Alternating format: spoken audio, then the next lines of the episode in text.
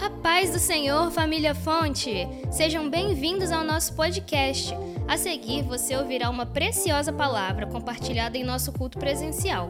Esperamos que essa mensagem alcance o seu coração e que, através dela, Jesus fale contigo. Capítulo 20, livro dos Atos dos Apóstolos.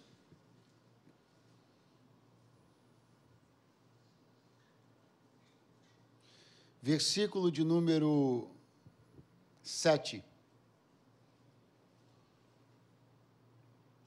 Está escrito: No primeiro dia da semana, ajuntando-se os discípulos para partir o pão, Paulo, que havia de partir no dia seguinte, falava com eles e alargou a prática até a meia-noite. Havia muitas luzes no cenáculo onde estavam juntos. E estando um certo jovem, por nome Eutico, assentado numa janela, caiu do terceiro andar, tomado de um sono profundo que lhe sobreveio durante o extenso discurso de Paulo, e foi levantado morto. Paulo, porém, descendo, inclinou-se sobre ele e, abraçando-o, disse: Não vos perturbeis, que a sua alma nele está. E subindo e partindo o pão e comendo ainda, lhes falou largamente até a alvorada, e assim partiu.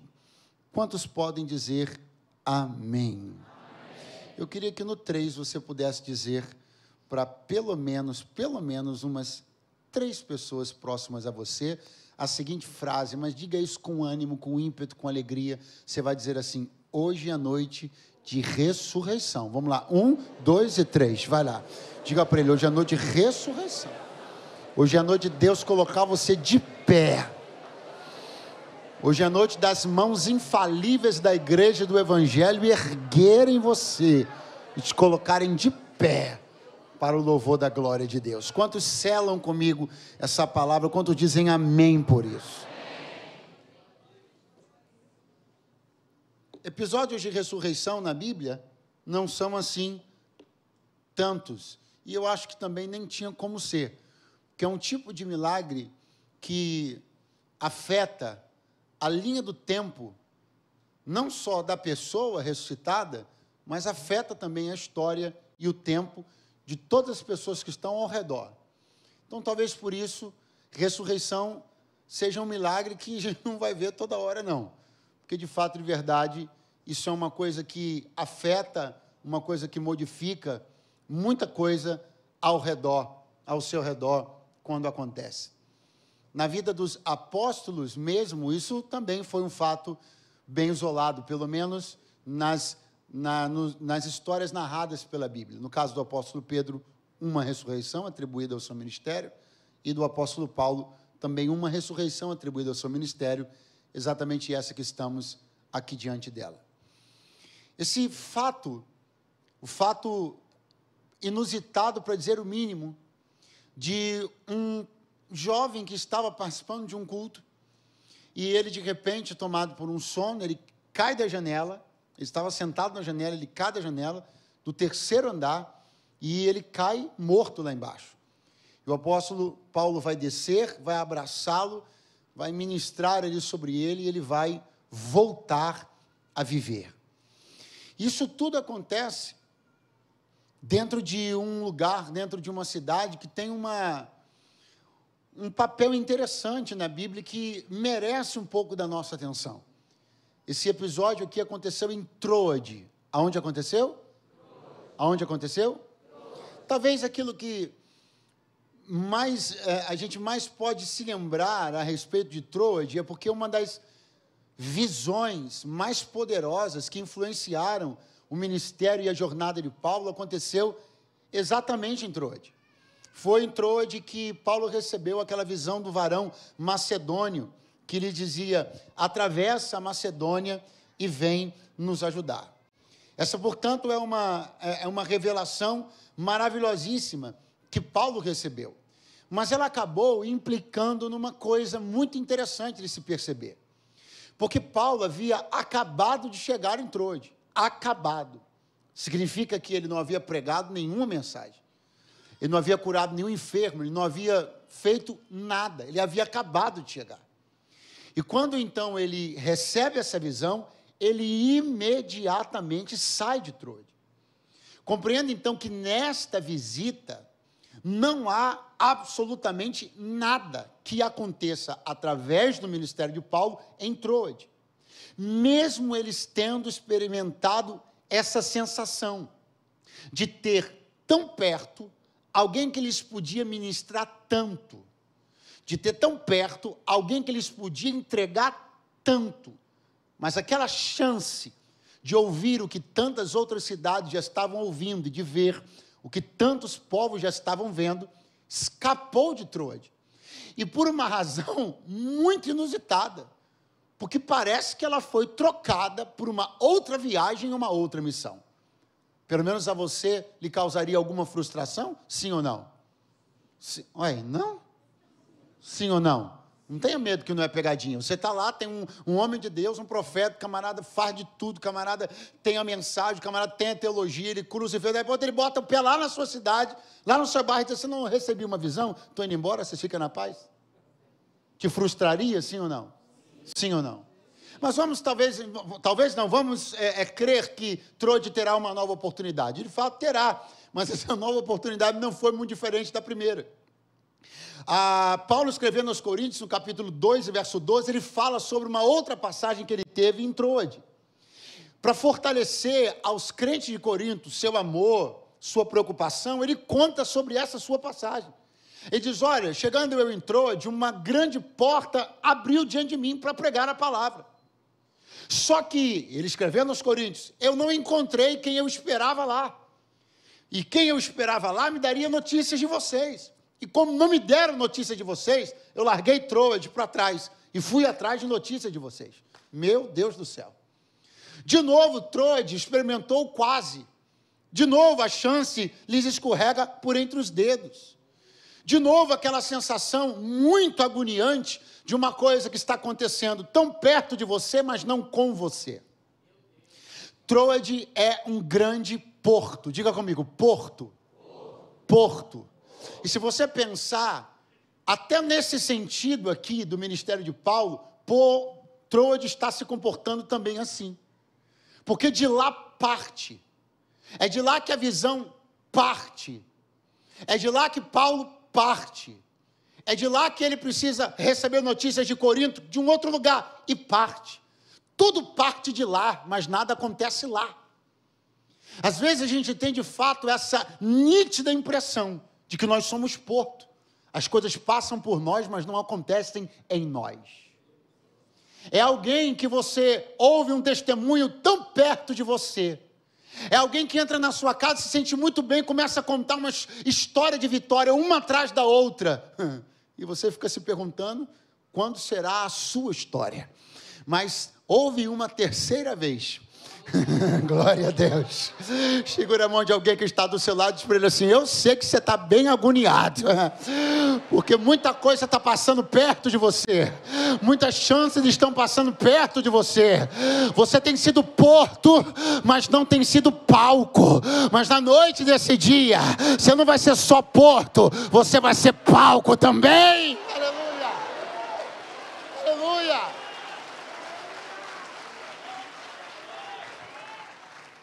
É por isso que Paulo pregou uma mensagem tão longa. É porque ele estava com muita coisa para dizer para aquelas pessoas há muito tempo. Eu quero de verdade profetizar que hoje você passa de porto para palco. Não é mais sobre as partidas de você. É Deus olhando e dizendo: vai ser aí, aí, aí. Vai ser aí na sua casa, aleluia. Vai ser aí no meio do seu casamento que eu vou fazer milagre. Vai ser aí, oh glória a Deus. Pois bem, meus irmãos, lá, portanto, então é onde vai acontecer essa nossa belíssima história, onde de repente Trode por fim se verá efetivamente envolvida no milagre, envolvida na cena, ouvindo a palavra, vendo os milagres. Agora, considere uma questão e considere que algumas coisas vão começar a se reunir, a se unir de um jeito tão harmonioso que faria de fato desta reunião aqui uma reunião tão profética, tão tremenda, uma reunião de ressurreição, uma reunião onde ninguém que entrou nela tinha como acabar em velório, nem caído, nem nada. Eu quero te dar uma notícia: não tem jeito de você acabar essa reunião mal, não tem jeito de terminar esse culto, você sai daqui do mesmo jeito que você entrou. Não tem jeito. Essa reunião acontece no primeiro dia da semana, não é, não é uma especulação minha, está claro no texto. Ela acontece no primeiro dia da semana, é um domingo, dia do Senhor. Que dia acontece a reunião? Domingo.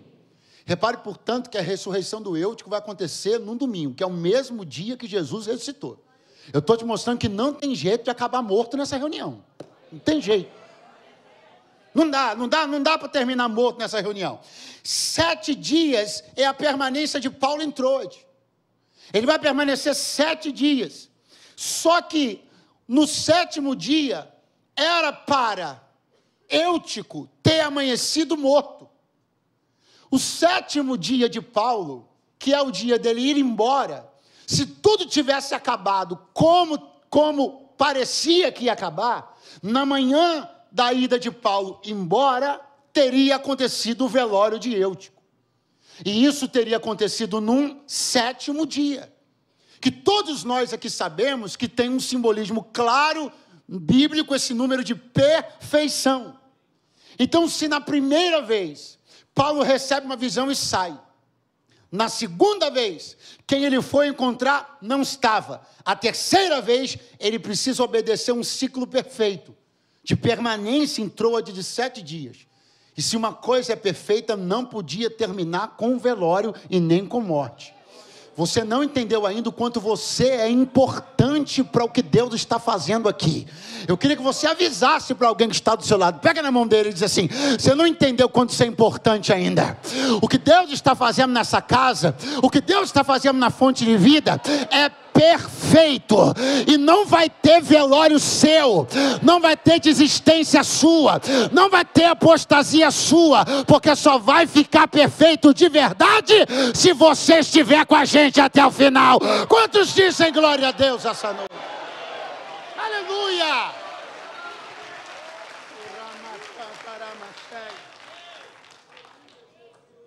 Aonde vai acontecer o culto de Atos 20. Diga comigo. Um cenáculo. Muito fraco, diga um cenáculo. Troade é em Jerusalém? Não. Troade é, é na Judéia? É em Samaria? Troade é na Galiléia? Não. Troade é num território estrangeiro. Cenáculo não é uma palavra que diga respeito a nada que seja cristão, nada que seja judaico. Cenáculo é um nome de um espaço, como isso aqui é mezanino em todo quanto é canto. É mezanino em teatro, é mezanino em igreja, é mezanino em casa de show, isso é mezanino. Isso é nome de lugar, definição de espaço físico. Só que é óbvio que depois do que aconteceu em Atos 2, não dá nunca mais para pensar ou para chamar cenáculo de um lugar qualquer. Agora é importante que você considere uma coisa: quem é que está lá, tacando fogo nessa fogueira? Quem é que está lá pregando com ardor, ressuscitando morte? Diga comigo, Paulo. Paulo. Muito fraco, diga Paulo. Paulo. Agora preste muita atenção no que eu vou lhe dizer, eu penso que isso vai lhe abençoar muito. Olhe isso. Quando nós olhamos, se nós tivéssemos uma lista exposta no telão aqui, dos 120 crentes que estavam em Atos capítulo 2, eu pergunto: o nome de Paulo estaria na lista? Estaria na lista? Não, porque ele se converteu no nono capítulo. Paulo não era crente em Atos 2. Vamos de novo se os 120 crentes, 120, eu estou arredondando, obviamente, o nome dos 120 crentes que estavam presentes em Atos 2, na descida do Pentecoste, estivesse nessa tela, o nome de Paulo estaria lá? Estaria lá. Significa que a mais emblemática festa de avivamento da igreja, Paulo não participa. Eu quero, quero que você comece a logo entender uma coisa e pare de ficar chateado com isso. Teve festa muito boa que você não participou. Teve culto bom que você não participou, teve música boa que você não cantou. E talvez você nem cante, porque a velocidade que as coisas estão hoje, possibilidade de alguém revisitar, do Ministério do Louvor, revisitar uma música lá da década de 80, de 90, é pequena. Então, talvez músicas que embalaram a fé cristã nos anos 90, você nunca vai cantar, fião. E quanto a isso, pastor, o que é que eu faço? Nada. Porque tudo que você não visitou não pode ser. O tempo não volta. Você não pode voltar no aniversário de um ano da fonte de vida, de dois anos, você não era crente ainda. Não dá. São experiências que você não teve. E ok. Vamos continuar. Sim ou não? Veja bem, essa, essa, essa, esse texto de Atos 20 ele faz parte de uma logística mais ampla. Na verdade, Paulo está indo prioritariamente com um grupo de discípulos para Jerusalém. Mas não é só por isso. A sua intenção é clara. Ele desejava chegar em Jerusalém a tempo de participar do Pentecostes. É como Paulo. Ó, vamos lá, é mais ou menos assim. Não tive naquele, vou no outro. Mas como você já deve saber, ou alguns aqui devem saber, Paulo também não vai nesse outro. Porque quando ele chega em Jerusalém, ele vai ser preso. E aí ficou ruim demais agora. Não, não ficou, vamos agir com maturidade. Ótimas festas que aconteceram e você não foi. Tem ótimas festas que vão acontecer e tu também não vai. Porque a vida é assim. Você acha que você vai participar de tudo que é bom que vai acontecer? Você pode não estar por razões mil. Pastor, ficou desmotivador esse negócio. Paulo ensina o segredo. Se eu não pude estar no cenáculo de Atos 2, e se eu não vou estar lá no Pentecoste de Jerusalém, aqui em Troade,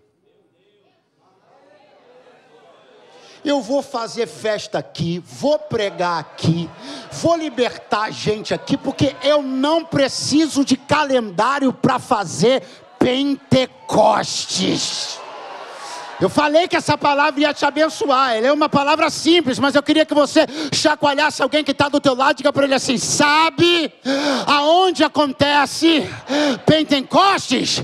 Aonde tem crente com fome de avivamento.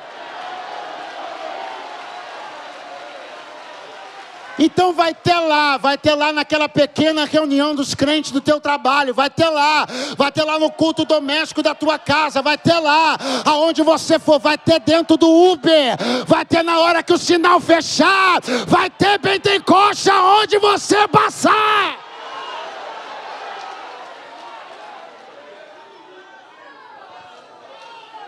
Nada mais, nada mais plausível do que o apóstolo dos gentios fazer seu Pentecostes. Nada mais plausível do que Paulo, apóstolo dos gentios, fazer seu Pentecoste num cenáculo fora de Jerusalém, para dizer o seguinte: a coisa abriu, a porta abriu, o evangelho ampliou, nós estamos em todo canto, quem quiser recebe, quem quiser tem, não tem hora, não tem dia, não tem lugar, não tem calendário, começa quando quiser, e se quiser, não termina.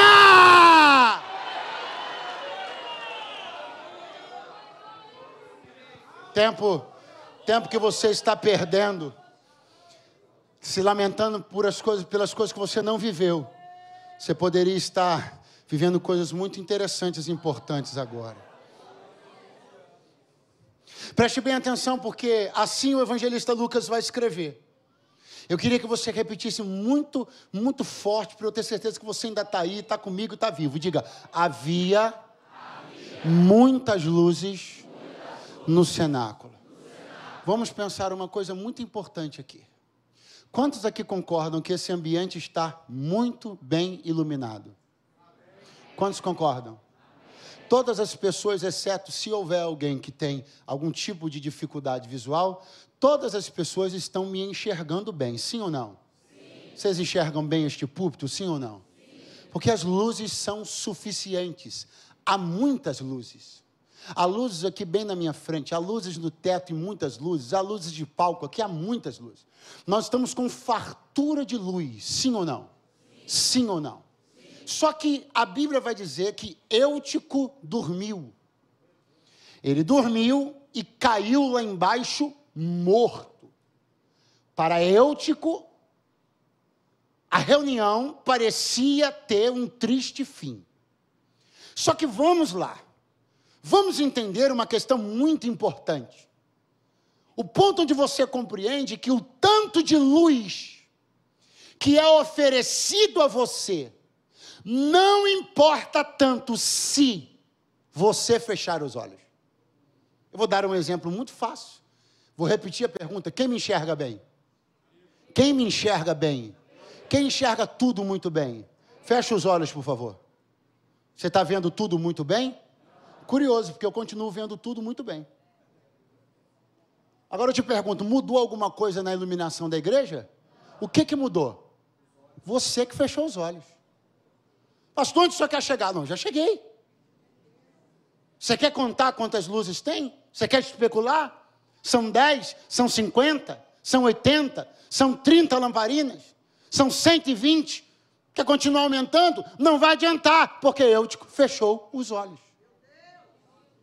O grande problema é que, na maioria das vezes, as pessoas atribuem seu sono, sua queda, à falta de alguma coisa. Ah, não vai embora, não, fica aí só um pouquinho. Não, eu caí porque faltou. Faltou o quê? Faltou a palavra. Ah, não, não, não manda essa, não, não venha. Eu caí porque, ah, porque faltou amor. Não, não, não, não, não, não, não, não, não. Ah, eu caí porque faltou ajuda. Ah, eu caí porque faltou assistência. Tem um negócio de Deus para te dizer. Não está faltando nada. Isso é conversa fiada de quem não quer se arrepender e se levantar. Tem luz, tem palavra, tem louvor, tem adoração. A igreja é pura, a igreja é santa, a igreja é cheia do Espírito Santo. Agora, se você fechou o olho, isso é uma coisa sua. Jesus disse uma coisa muito linda. Jesus disse que os olhos são a candeia do corpo. Então não importa quantas candeias há em Atos 20, se a candeia dos olhos de Eutico se apagou. Não importa se há 300 candeias acesas no cenáculo de Atos 20, se a candeia de Eutico se apagou. Fechar os olhos é apagar sua própria candeia. Então não importa o quanto é oferecido para você, quem se apagou foi você. Não importa o recurso despejado, não importa o interesse de Deus demonstrado, não importa o amor ativo nos irmãos, mas você apagou sua candeia particular, mas esta noite aqui vão se findar aquelas inúmeras desculpas com as quais você tem retroalimentado sua dor e sua mágoa, porque Deus te trouxe aqui para dizer: tudo continua aceso. Você desistiu da fé, você abandonou a igreja, você se apagou, mas tem uma mão, tem braços e tem autoridade de Deus para te colocar de pé essa noite outra vez aqui. Maio. Qual é o problema? A luminosidade do cenáculo? Não. O problema é que Eutico apagou sua candeia particular. Para onde Eutico foi? Ele foi arrumar um lugar de se acomodar na janela. Alguém aqui já sentou em janela? Já sentou em muro? Já sentou em qualquer tipo de lugar arriscado? Sim ou não? Sim ou não? E você está vivo aí, sim ou não? Porque, na verdade, o grande problema que decidiu e definiu tudo isso aqui foi o sono. Se Eutico estivesse acordado, o tempo inteiro disposto, aceso, na janela, não teria dado em nada. Então, mais perigoso do que o lugar de vulnerabilidade é a vulnerabilidade de quem está no lugar. A janela é vulnerável, é, mas muito mais vulnerável é o sonolento. Então, o grande problema é que Eutico deveria respeitar a sua própria sonolência e não brincar com um tipo de perigo de um lugar como aquele. Porque, veja, eu vou, vou dar um exemplo aqui. Eu acho que você vai me entender. Olha você, ó. Algum dia da sua vida, ou talvez até hoje. No trem, lá no ônibus Está tudo bem, aleluia. Louvado seja o nome do Senhor. Se bater o som no seu corpo, vai pender para frente ou para trás, sim ou não? Sim ou não? Você precisa estar em janela? Não. Você vai tomar um tomo em qualquer lugar que você esteja. Por que, que você vai cair? Porque você vai relaxar. Porque, o que, que, nos, o que está me mantendo de pé aqui? Eu estou tensionado, no melhor sentido da palavra. Se houver o relaxamento da sonolência, quem está sentado vai prender para frente. Quem está de pé pode pender para trás. E aí vai acontecer uma coisa que não tem jeito. Pergunte qual? Você vai se entregar nos braços de uma lei a da gravidade. E a lei da gravidade diz uma coisa muito interessante. Quem ainda está aí, diga amém. amém. O que é a lei da gravidade? A lei da gravidade é quando dois corpos massivos se atraem. Por que, que se eu bobear aqui eu vou para o chão? Porque a massa do meu corpo é atraída pela massa do chão. Dois corpos massivos se atraem. Pastor, o que, que de espiritual tem isso? Muito. Você quer o chão e o chão te quer. Pastor, eu não quero não. Ah, aleluia. Pastor, ele não me quer, não. Hum, eu tenho um negócio de Deus aqui para te dizer. Você, você, mas não é só você, não. É você, eu, quem está na tua direita, quem está na tua esquerda. A nossa atração é pelo chão. O nosso corpo que é o chão. Nossa matéria que é o chão. Nossa carne que é o chão. E o chão está de braço aberto dizendo: vem, se esborracha, se arrebenta. E eles se atraem mutuamente. Teu corpo pedindo chão e o chão pedindo teu corpo eles querem esse encontro, eles querem o um encontro que gera o ferimento e a morte, mas eu vim de Deus aqui liberar uma palavra sobre a atração, não podemos nos livrar dela nunca. O apóstolo Paulo é quem escreve: Miserável homem que sou, quem me livrará do corpo dessa morte? Enquanto eu estou aqui, a luta é todo dia, o chão me quer, eu quero o chão, mas meu espírito quer o céu, o céu, o céu, o céu.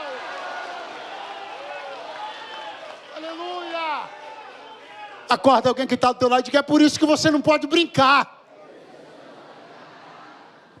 É por isso que você tem que levar o reino de Deus a sério.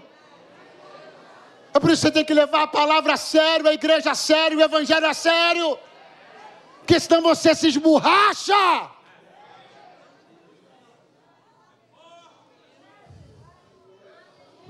Oh, aleluia. Você sabe o que, é que vai acontecer? Sabe? Vou falar do primeiro jeito, que é o primeiro jeito mais comum e superficial de se ler o que aconteceu. Eutico dormiu, caiu e morreu. Você concorda com essa série? Dormiu, caiu e morreu. Você concorda? Mas se você parar para pensar um pouquinho, você vai perceber que está faltando uma coisa aí. Ninguém dorme no terceiro andar e chega no chão sem ter acordado no caminho. Pastor, você está dizendo que Eutico acordou? Sim, só que foi tarde.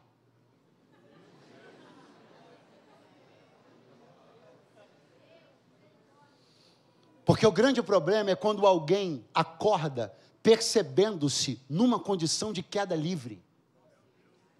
É quando alguém acorda e percebe que seu impacto com o chão não pode ser mais evitado. Você não entendeu o que você veio fazer essa noite aqui, ainda talvez, mas agora você vai entender. Deus te trouxe hoje aqui, me trouxe hoje aqui para te dizer uma coisa: você não pode acordar tarde demais. Você não pode acordar quando a queda não for mais ser, não for mais possível de ser evitada. A hora de você perceber, pastor, mas o culto da vitória é vitória, uai, como é que não é vitória? O que você pode essa noite, e creio que você vai, é despertar ainda em tempo, enquanto teus pés ainda estão no cenáculo, enquanto ainda tem luz, enquanto ainda tem palavra. Você não vai acordar no caminho de uma queda inevitável. Você vai acordar em tempo tempo de corrigir a sua sonolência e voltar para o centro da vontade do Senhor. Quem diz glória a Deus essa noite?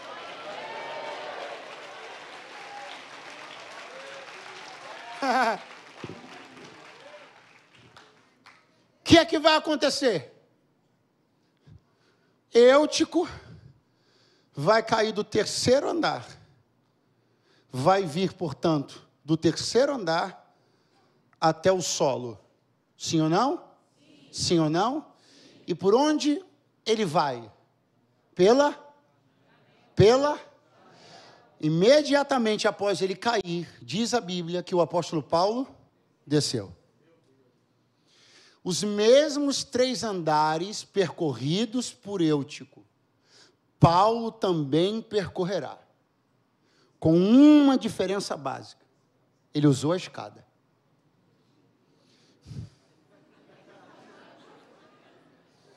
Só que eu agora vou te fazer algumas perguntinhas. A primeira: se medíssemos a velocidade do ponto de partida ao ponto de chegada, quem chegou mais rápido, Eutico ou Paulo? E quem terminou vivo? Pastor, onde você quer chegar? No ponto onde você começa a perceber que velocidade não é tudo. No ponto onde você começa a perceber que pela janela o trajeto é veloz, mas o fim é morte. No ponto onde você começa a perceber que o jeito certo de fazer um trajeto ainda é respeitando cada degrau da escada. Porque tem muita gente que vai chamar você de tola, vai chamar você de bobo, vai dizer que você está perdendo tempo, mas enquanto eles aceleram processos, pulam etapas e vão pela janela, nós vamos seguindo degrau por degrau, degrau por degrau, degrau por degrau.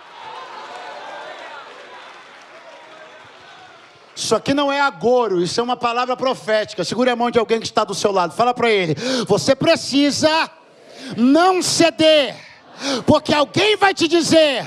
Conheço um caminho mais rápido. Isso pode ser acelerado.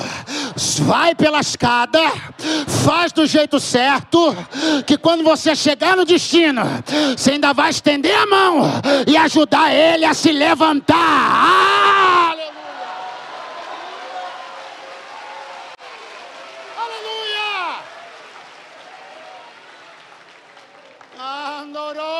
Aleluia! Você não tem ideia da quantidade de apressados mortos que foram socorridos por gente que se submeteu aos processos e ficou vivo para socorrer os apressados. Você não tem ideia da quantidade dos que zombaram daqueles que respeitavam os processos, mas foram levantados exatamente por eles. Você não tem ideia da quantidade daqueles que riram na cara dos que usavam os degraus, mas não fossem os braços desses, estariam caídos até hoje. Não é a gente triunfar sobre a dor de ninguém, não é tripudiar sobre a dor de ninguém, mas é mais uma prova de que lugar de crente é respeitar respeitando processos. Lugar de crente é fazendo as coisas numa escala ordeira, natural, bíblica, ética, moral e séria. Vença o assédio de usar os caminhos encurtados, os atalhos mortíferos. Assim te diz o Senhor, porque pela escada você acaba vivo essa história.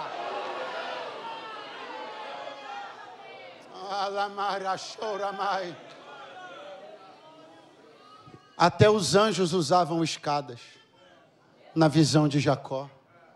E tu querendo saltar pela janela, meu servo? Escute. Esse percurso será feito por Paulo. E ao chegar lá embaixo, Paulo vai agir de um jeito terno misericordioso. Está tudo muito claro. Sabe aquela hora que está tudo tão claro que você não precisa dizer nada? Está tudo tão claro que não é para dormir. Está tudo tão claro que não é para ficar em janela. Está tudo tão claro que quem apagou a candeia particular foi ele mesmo.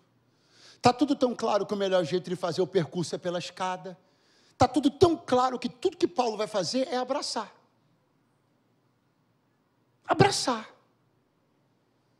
Não é aquela coisa de olhar, chamar a atenção de todo mundo e dizer: olha aí, ó. Olha o garoto inconsequente aí, ó. Olha o garoto irresponsável aí, ó. Eu, eu, eu, fico muito assustado com a memória curta. Se foi embora, volte agora, hein? Eu fico muito assustado, senhores, com a memória curta de alguns obreiros, de alguns irmãos, de algumas irmãs que diante da queda dos eúticos, vociferam pragas, expõem, envergonham. Eu fico muito, muito assustado com a memória curta de alguns que, diante da travessura de outros, esquecem o quanto já foram travessos. Não vai embora agora, não. Pastor, mas o senhor está falando de quê? Estou falando de um tipo de ministério, um tipo de ação que não pode faltar na igreja. Pergunte qual? Empatia. Empatia é a arte de se pôr no lugar de alguém. O jovem é irresponsável? É. O jovem é do minhoco? É. O jovem inconsequente? É. Então eu vou bater. Ô Paulo, e que jovem você foi? Pastor, eu não sei, não sabe? Eu vou te contar que jovem ele foi. Está escrito na Bíblia. Que apedrejam o primeiro mártir da igreja Estevão e não vão colocar as roupas dele diante de um velho, mas diante de um jovem chamado Saulo. Sabe por que, que eu vejo um apóstolo maduro que não destrói a vida de um jovem caído? Porque se hoje apóstolo Maduro sabe o jovem caído que foi. Deus me trouxe aqui para te dizer uma coisa: não fica dando de memória curta, não, senão vou ter que te lembrar que tipo de jovem você foi. Que tipo de crente você foi quando começou não é a respeito da arrogância da nossa suposta santidade, é sobre empatia, é sobre olhar o caído e dizer: vou abraçar. Se eu bater agora não adianta nada, se eu esmurrar agora não vai adiantar coisa nenhuma. Eu vou abraçar, vou descer, vou aqui no chão, vou levantar ele, e ele vai ser testemunho de que Deus ainda levanta.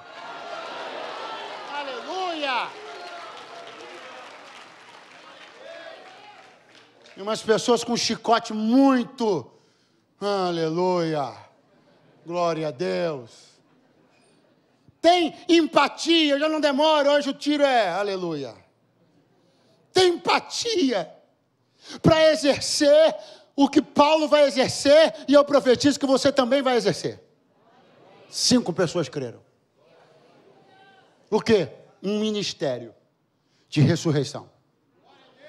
Você vai exercer, aponta para alguém que está do lado e diz: você vai exercer esse ministério por essa cidade, na tua família. Você vai exercer esse ministério, chamar pessoas da morte para a vida. Quem diz amém? Quem diz amém? Quem diz glória a Deus? O ministério da ressurreição na vida dos apóstolos, não de suas próprias mas das ressurreições que eles operaram. Perceba como Paulo exerce esse ministério. Estou falando a uma igreja que vai exercer o ministério da ressurreição nessa cidade. Oh, glória a Deus. Perceba como Paulo vai exercer. Ele vai descer. E vai lá. Falei aqui na conferência Ouça sobre a atitude de Lucas, o médico amado, diante de Paulo, mordido pela víbora. E agora volta a observar, porque de novo, Lucas, o médico amado, está lá. E não é Lucas, o médico amado, quem vai socorrer Eutico. E quando eu digo isso, nem pense que eu estou querendo dizer que os médicos não são importantes. Nem pense que eu estou querendo insinuar que a medicina não tem seu valor, ou que você não deva procurar os médicos, ou que se médico é, deva largar a medicina. Não, não, não, não. Eu só quero que você entenda que a condição de Eutico é muito clara. Ele está morto. E a respeito de alguém morto, um médico só pode fazer duas coisas: atestar e autopsiar. Eutico não precisava nem de atestado nem de autópsia, ele precisava voltar à vida. Você me olha desse jeito, enquanto eu digo para você que o que você veio hoje fazer aqui não é ser atestado, muito menos autopsiado. Você veio hoje aqui ser levantado. Você não veio hoje aqui ser entrevistado. Ninguém vai vasculhar a tua vida para entender a causa mortes, não aqui e nem agora. Depois você marca um gabinete com o pastor, depois você conta a tua história, depois você compartilha teus dramas, mas hoje a sua necessidade emergencial não é de um atestado, porque clara está a sua situação, nem de uma autópsia, porque não tem tempo para isso. Hoje o ministério é profético, não é atestado nem autópsia, é ressurreição. Venha, Paulo, exerça esse ministério. O ministério apostólico da ressurreição não passa ou não diz respeito só ao apóstolo Paulo, mas também diz respeito ao apóstolo Pedro. Só que a ressurreição, operada pelo ministério de Pedro, ela precisa ser não só olhada, mas de certa maneira também comparada com a ressurreição do ministério de Paulo. Porque quando Pedro operou esse milagre no nome de Jesus, a circunstância foi a seguinte: eu lhe conto aqui e já começo a encerrar. Uma irmã da igreja, crente boa, ajudava os irmãos. A irmã Dorcas morreu. Só que havia uma notícia de que o irmão Pedro andava por perto. Aí alguém falou: Não enterra, não. Irmão Pedro está perto aí. Terra não. Diz a Bíblia que vão fazer. Ah, se você for embora, volte agora, irmão. Estou sentindo esse som tão baixinho, assim, tão tradicional. Aleluia. Manda esse negócio aí, irmão. Poxa vida. Nunca te pedi nada. Dá um gás nesse som aí. Um ganho, um jubre fácil, alguma coisa. Aleluia. Olhe para cá. Quando Dorcas então morre e é notificado que Pedro está perto, o que, que os irmãos vão fazer? Vão pegar o corpo de Dorcas e colocar onde? Num cenáculo.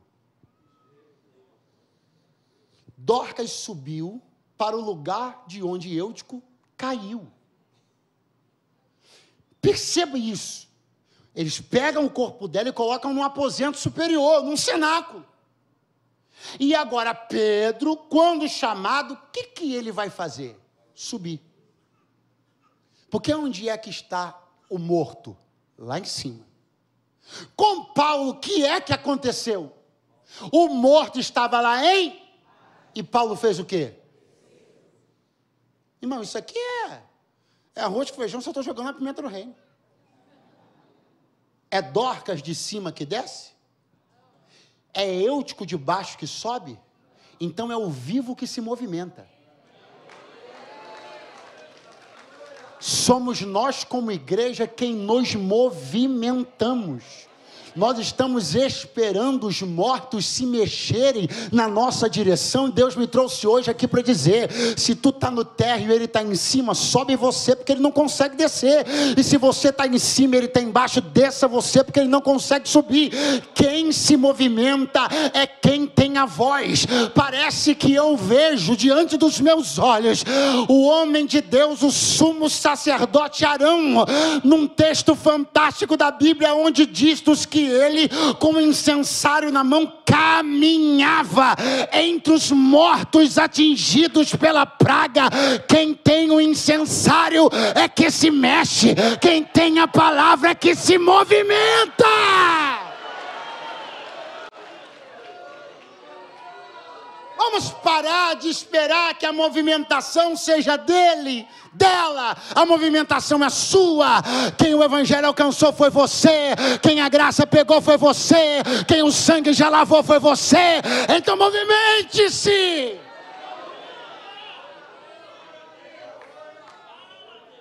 Agora, olhe uma coisa. Olhe uma coisa. Olhe uma coisa aqui.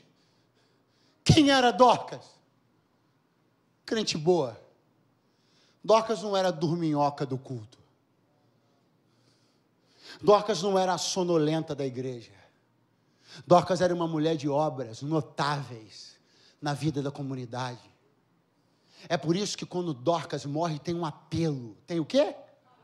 Tem um apelo, tem um rogo, tem uma súplica. Pedro, ressuscita. Essa mulher boa vai fazer falta na igreja faz falta na minha vida. Agora eu pergunto para você: diante de Eutico, sonolento, caído no chão, quem é que roga por ele? Quem é que diz para Paulo: esse menino é bom demais? Decala cheia. Quem é que diz: Paulo ressuscita esse garoto, que esse garoto, que garoto tremendo. Sabe que algumas pessoas que estão me olhando aqui agora têm a nítida impressão que no chão estão e no chão vão ficar? Porque a verdade é que você não construiu nada na vida das pessoas através da qual elas tenham por interesse que você se levante. Só que eu tenho uma notícia para te dar. Duas. Pergunte. A primeira. Dorcas ressuscitou por todo o testemunho que ela já havia construído. Eutico não tinha construído nada na vida de ninguém. Pastor, então o chão tá bom para ele tá não.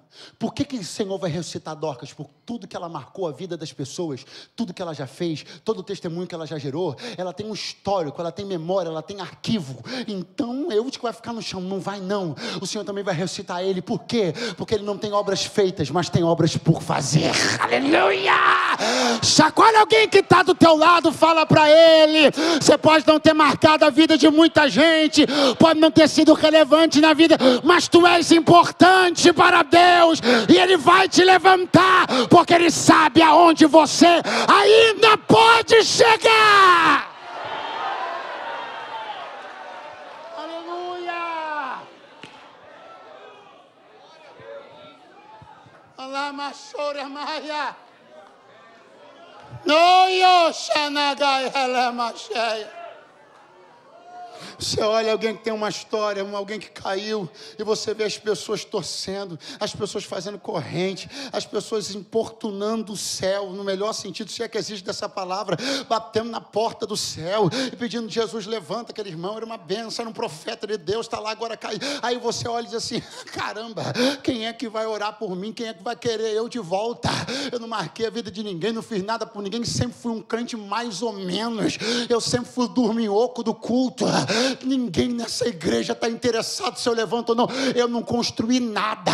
Eu não vim aqui dizer que você está mentindo, não. Talvez seja verdade. Talvez tu tenha sido um crente ruim. Talvez tu não tenha construído nada, não tenha marcado a vida de ninguém. Só que o chão não é teu lugar. Sabe por quê? Porque depois que você se levantar, tudo que você não construiu, se segura, porque você vai ter oportunidade de construir.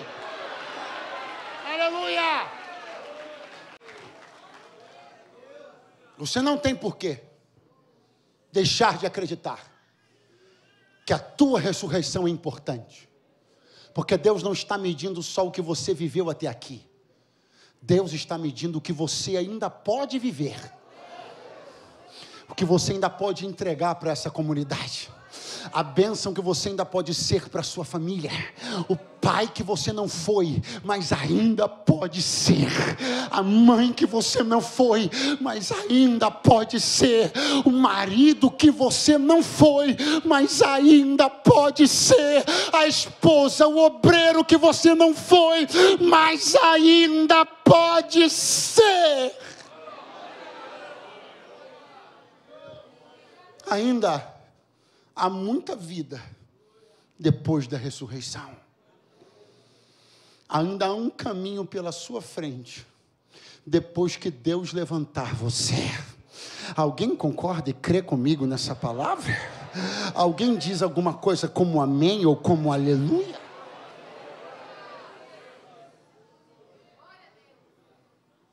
Perceba o que vai acontecer agora. Eutico vai ressuscitar. E eu amo essa expressão, esse jeito particular da Bíblia dizer assim: que quando ele caiu, ele foi levantado morto. Olha que expressão interessante. Repete comigo: levantado, levantado. morto. Significa que alguém foi lá e tentou levantá-lo. E que até de certa maneira conseguiu, não a ponto claro dele ficar de pé, mas erguê-lo, erguer seu tronco. Ele foi levantado. Está no texto. Levantado, mas morto. Isso é um problemaço. Isso é um problemão. Qual? Esse. De decidir agir desse jeito.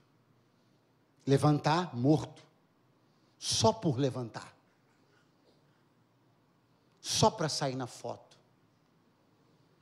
só para vender uma imagem de que alguém está de pé. Deus me trouxe hoje aqui para dizer uma coisa muito séria. Eu tenho interesse de te levantar, mas é vivo. Não é para pagar de quem está vivo, é para estar vivo. Não é para aparentar estar vivo, é para estar vivo. Essa reunião tinha por objetivo, comunitariamente falando, uma coisa. Pergunte o quê? Ceia. Ceia. Quando a Bíblia diz que reuniram-se para partir o pão, é ceia. Ceia. Eles se reuniram para partir o pão. Só que quando o Eutico se levanta, quando o Eutico ressuscita, a Bíblia diz que Paulo sobe e continua o culto. Não antes de partir o.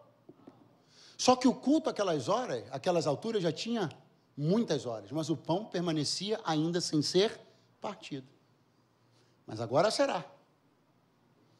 Agora será partido com o Eutico de pé. O que eu quero mostrar para você é que havia uma tarefa não concluída. Havia algo que dizia respeito à comunidade e à igreja que não tinha sido feito, executado, partido. Mas que será logo após Eutico se levantar? Aonde eu entro nisso, pastor? Aqui agora. Aonde? Quando você entende que existem coisas que só estão esperando você se levantar para acontecerem na igreja. Pastor, não, não, não, não, você está falando que o senhor não conhece a minha igreja. A minha igreja tem X atividades, X ministérios, Y departamento. Não, não, não. Tem um pão de É porque tu não entendeste o que é igreja ainda. Se tu, entende, se tu tivesse entendido a relação interdependente dos membros de um corpo, tu compreenderias que tem um pão que ainda não foi partido, porque tu ainda não se levantou. Mas a boa notícia é quando tu te levantares, algo que estava pendente vai começar a se movimentar. É por isso toda luta do teu adversário, toda gana que tu permaneças caído, porque enquanto tu não te levantas, o pão não é partido, enquanto tu não te levantas, tem ministérios que não avançam, setores da igreja que não progridem. É por isso que ele te quer no chão, mas também é por isso que Deus te quer de pé. Aleluia. Pastor, o senhor não acha que é muita é muita coisa assim para a gente jogar no colo de eu e dizer, uau, não é dar muita importância para ele, não, não, é dar a importância certa. A importância certa, onde eu compreendo que num corpo, cuja relação dos membros é a interdependência, um depende do outro, o pão permanecerá intacto enquanto alguém não se levantar. Existem coisas que não vão andar enquanto alguém não se levantar. Existem setores que não vão se desenvolver enquanto alguém não se levantar. Existem mensagens que eu não vou pregar, que vão ficar lá enquanto alguém não se levantar. Existem canções que não foram compostas enquanto alguém não se levantar. Existem visitas que não foram feitas enquanto alguém não se levantar. Existem hospitais que ainda não foram atendidos enquanto alguém não se levantar. Existem pães intactos, ministérios paralisados, existem setores que não andaram, mas quando você se levantar, oh aleluia, algumas coisas que estavam só esperando você vão começar a se movimentar. E acredite, nada trará tanta alegria para você. Nada trará tanta satisfação para você quando você perceber que o fato de ter se levantado pôs em movimento pães que estavam parados em cima da mesa. Acredite no que eu vou te dizer. Você acha que ganhar dinheiro é bom e é. é não, é não é ruim, não, é bom. Você acha que coisas que você conhece como prazer são boas? Podem até ser, mas acredite no que eu vou te dizer. Nada te trará maior alegria do que perceber que sua condição de estar de pé põe mecanismos para andarem no reino de Deus. Ou oh, quantos entendem o que eu estou dizendo podem ficar de pé, acreditando que esta é uma noite de ressurreição são e glória.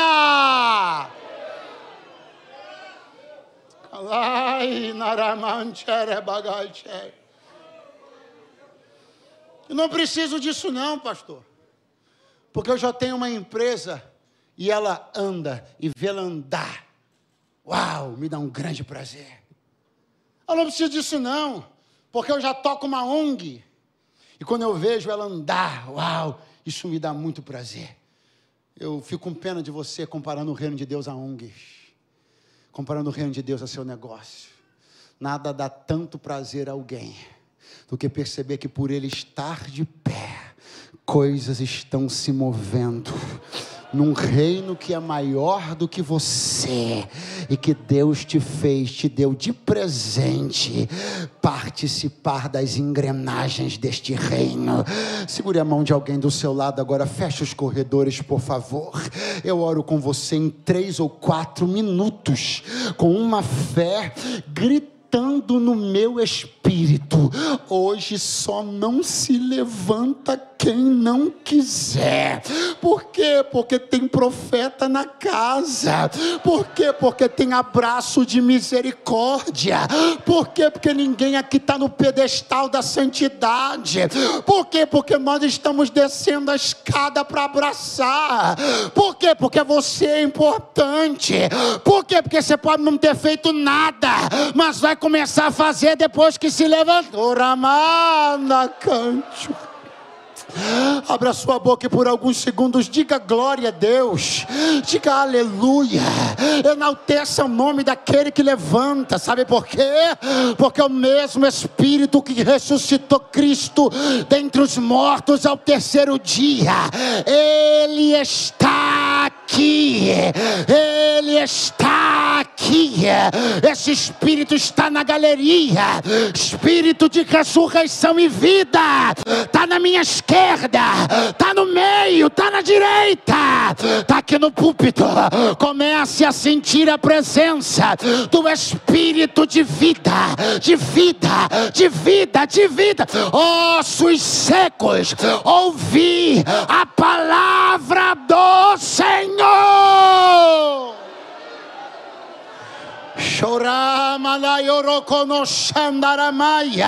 Hoje teu casamento se levanta. Hoje teus negócios se levantam. Hoje teu ministério se. Você veio nesse culto, não botou nem roupa muito social, sentou aí para trás, tá achando que Deus não sabe que tu tem chamada, tá achando que tu tá escondido de Deus. Ele me trouxe para dizer: vou te levantar, vou te levantar, eu vou vou te levantar.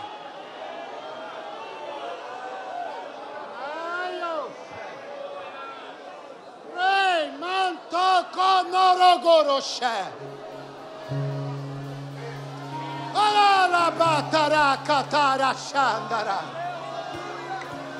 Acidentado, Deus te levanta. Acidentado, Deus te levanta. Sonolento, Deus te levanta.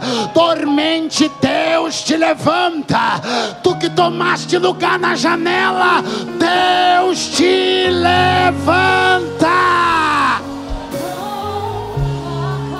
Levanta, levanta, levanta, levanta, levanta, levanta, levanta, levanta, levanta, levanta. Não terminou.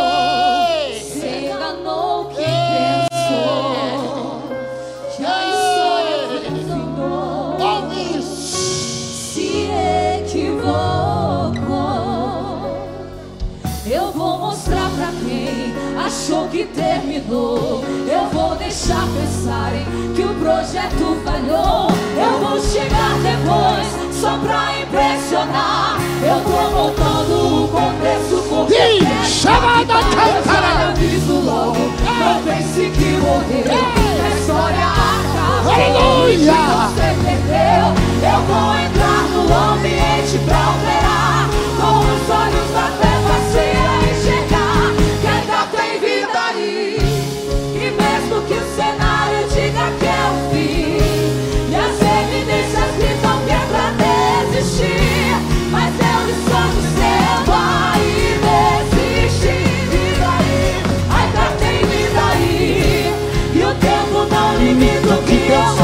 Eu me garanto e afirmo pra você. Ainda tem e vai voltar a viver. Existe vida oh. Ai.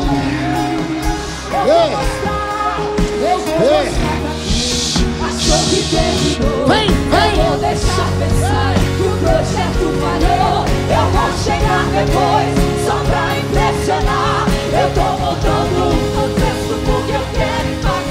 Eu já lhe aviso logo, não pense que morreu. A história acabou e que você perdeu. Eu vou entrar no pra operar. Com os olhos da fé vazia enxergar. Ainda tem vida aí. E mesmo que o cenário diga que é o fim, e as evidências digam que é pra desistir. Mas eu estou dizendo, Ainda existe vida aí.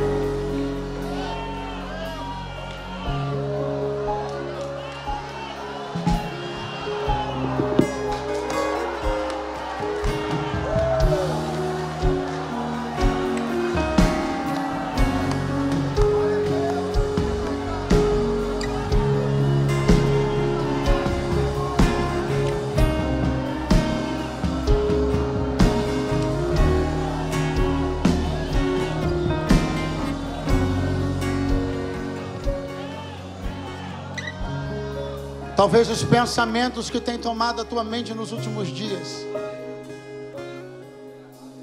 É que ninguém está nem aí. Que para as pessoas ao seu redor pouco importa se você está vivo ou está morto, está caído ou está de pé. Mas eu repreendo essa palavra da tua mente no poder do nome de Jesus. E no lugar desta palavra, eu ministro uma nova e definitiva palavra. Tu és interessante para Deus. Tua vida é interessante para Deus. E Deus te trouxe hoje aqui para te levantar. Não importa quanto tempo você está caído. Deus te trouxe hoje aqui para te levantar. Eu vou inverter a ordem. Eu vou começar fazendo esse convite. Para quem precisa reconciliar-se com Jesus e a igreja hoje. Eu vou começar a fazer esse convite. Para quem pensou mesmo que não era mais importante nem interessante para Deus e seu reino.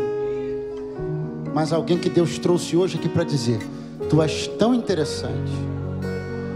Que tem um pão em cima da mesa que não foi partido até agora, esperando você se ler.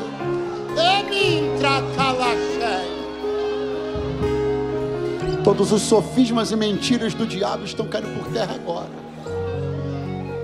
Ah, eu não nasci para ser crente. Por que não? Porque eu tento ser crente e não consigo. Não, é o contrário. Você tenta ser desviado e não consegue. Jesus está te chamando hoje aqui e agora. Aonde está a primeira pessoa que entrou nessa terça-feira da vitória aqui? Afastado de Jesus e da igreja. Pode ser dessa igreja, de outra igreja, dessa cidade, de outro estado, de outro país, não importa. Você se desligou do corpo de Cristo. Está afastado de Jesus e da igreja, mas quer hoje voltar para Jesus nesta reunião de poder e de ressurreição. Me dá um sinal com a tua mão, sai do teu lugar e vem aqui na frente. A primeira pessoa já está chegando aqui. Sai do teu lugar, me dá um sinal com a tua mão. Sai do teu pastor, estou com vergonha. Vergonha você devia sentir de continuar caído. Você tem que ter orgulho da decisão de voltar para os braços do teu mestre. Sai do teu lugar agora. Se você estiver na galeria, me dá um sinal com a mão que eu vou esperar você descer. Alguém na galeria quer voltar para Jesus? Me dá um sinal com a mão. Alguém quer voltar para Jesus na galeria? Estou recebendo um sinal com a mão. Pode descer que nós vamos esperar. Pode descer em nome de Jesus. O Espírito de ressurreição e vida está nesse lugar.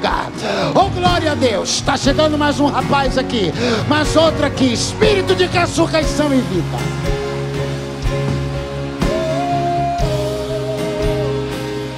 Ainda tem muita coisa boa para Deus fazer na tua vida.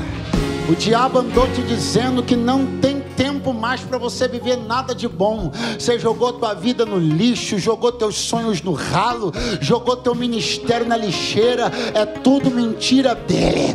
Deus vai pegar a tua história, vai fazer dela um testemunho e tu vai ser bênção na vida de muita gente.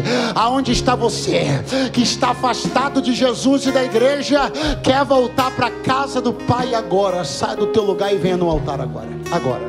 Agora. Agora agora, agora. Você que não tem conseguido vencer a luta contra o chão. Você que a última vez que o chão te chamou, você foi com tudo e não conseguiu se levantar até hoje. Hoje você vai se levantar em nome de Jesus. Em nome de Jesus. Deus te abençoe. Você que está aqui entre nós essa noite e nunca fez uma aliança com Jesus dentro de uma igreja. Você achou mesmo que tua vida era para ser vivida assim, do teu jeito, da tua maneira, hã? Mas pelo amor de Deus, eu acho que você já está entendendo que você não nasceu para isso, rapaz. Você não nasceu para isso, moço. Você não nasceu para viver tua vida distante de Deus. O inimigo quer destruir você, quer destruir teus sonhos, quer destruir tua família. Eu preciso ser franco com você. Pastor, você está querendo me assustar? Sim. Você quer o quê? Condescendência, frufru? Eu preciso te dizer que é um inimigo da tua e da minha alma. Ele quer destruir a tua vida, tal qual quer destruir a minha. Agora, o sangue de Jesus está sobre mim. A pergunta é: está sobre você também? Você tem que fazer uma aliança com Deus hoje. Você não pode esperar mais. Sai do teu lugar, venha no altar agora. Obrigada por ficar conosco até aqui. Compartilhe esse podcast para que assim mais pessoas sejam alcançadas pelo amor de Jesus. Não deixe de nos acompanhar pelas redes sociais através dos links abaixo. Até a próxima!